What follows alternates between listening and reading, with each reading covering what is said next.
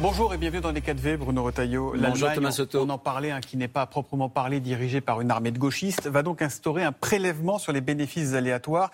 Est-ce que maintenant la France doit en passer par là, voire aller plus loin et taxer ce qu'on appelle, nous, les super profits Non, parce que d'ailleurs, Axel de Tarlex l'expliquait très bien. On a des mécanismes en France. On a euh, pris euh, sur euh, le chiffre d'affaires d'EDF plus de 8 milliards et on a l'AREM, qui est un tarif réglementé. Mhm. Et les, les alternatives, c'est-à-dire ceux qui ne sont pas historiquement producteurs d'électricité, ont un prix préférentiel euh, de 46 euros voilà, euh, pour euh, acheter le nucléaire chez EDF. E Donc on a des mécanismes et on ne va pas une fois encore retaxer les entreprises françaises. Ce que je veux dire, ce qu'Axel de Tarlet n'a pas dit, c'est que la différence de taxation des entreprises en France par rapport à l'Allemagne, c'est 150 milliards. Mmh. On est les rois de la taxation. Alors s'il suffisait de taxer et de retaxer et de surtaxer les entreprises françaises pour connaître le bonheur universel, on serait vraiment Thomas Soto, à l'avant-garde de donc tout. Le, mécanisme de contribution européenne euh, qu'a appelé de ses voeux Emmanuel Macron hier soir, c'est pas une bonne idée?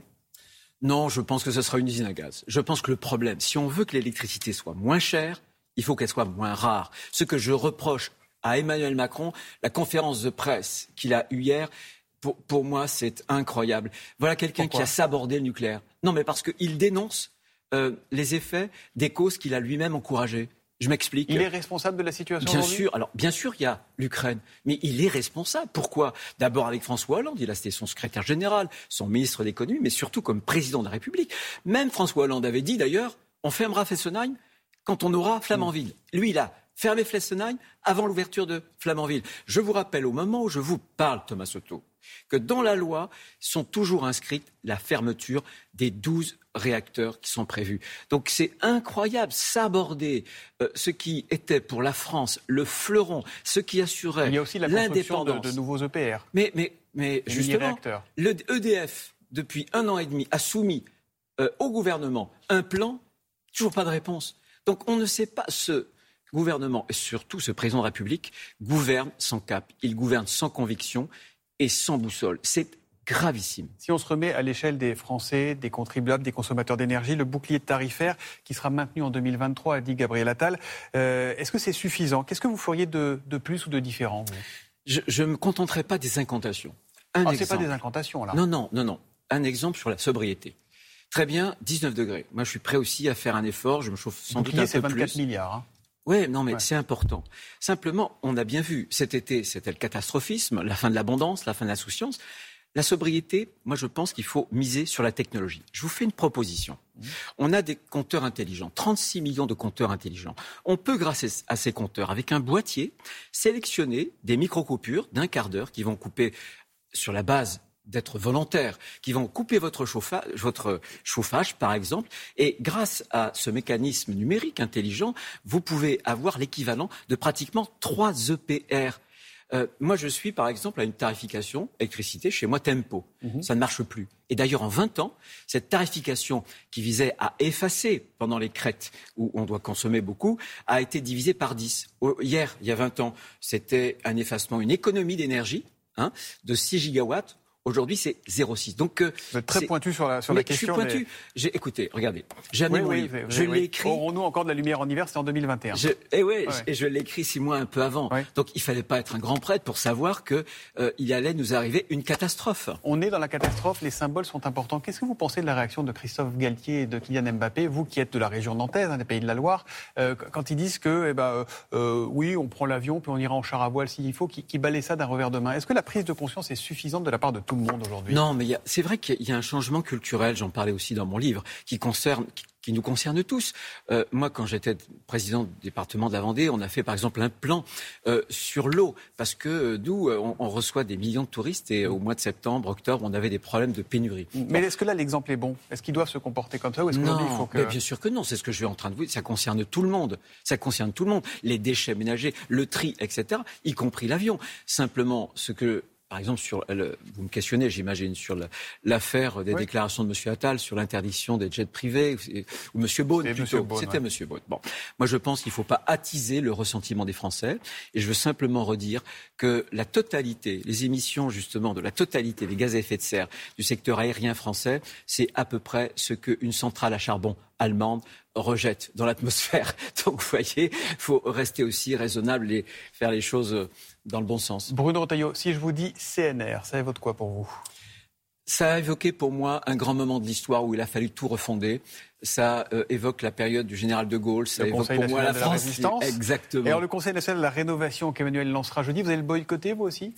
J'ai dit depuis le départ que c'était un bidule macronien et que c'était un instrument c'était un instrument de coup de tournement du Parlement. On n'a pas besoin de ça. En France, on a des institutions pour se refonder. Ça s'appelle le Parlement. Il ne faut pas le mépriser. D'ailleurs, depuis les élections législatives, on voit bien qu'il y a le grand retour du Parlement, du Sénat, de l'Assemblée nationale. Pourquoi ne pas y aller? On a tellement entendu les oppositions dire, pendant notamment le premier quinquennat, ils ne nous écoutent pas, ce gouvernement n'écoute personne. Quand ils, créent des instances de dialogue, pourquoi ne pas y aller? Pourquoi refuser le dialogue?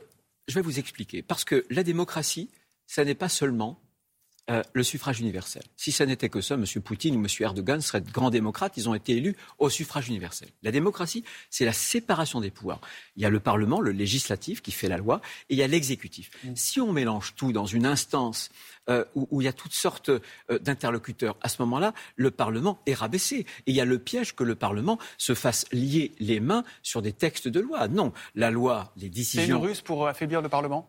Je, ne vais pas jusque-là, mais simplement, je pense qu'il ne faut pas de confusion, parce qu'on traverse un moment démocratique compliqué. Les Français, une grande part des Français, sont sur la voie de la sécession démocratique. Ils veulent pas de confusion, ils veulent de la clarté. Et vous irez parler du budget Gabriel Attal ou pas à Bercy? Il a, il a proposé des discussions. Euh, non, mais, mais, il y a un dialogue sur chaque texte. Il y a des dialogues qui s'engagent avec les ministres, mais encore une fois, ça s'engage avec le Parlement dans la clarté.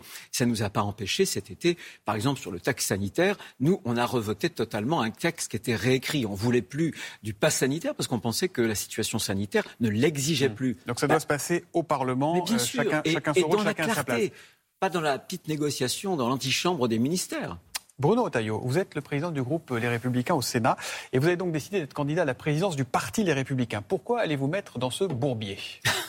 C'est vrai qu'il faut, faut aimer les embêtements. Je pense que c'est une question de responsabilité. Mmh. Tout simplement parce que la droite française a connu trois échecs graves, successifs.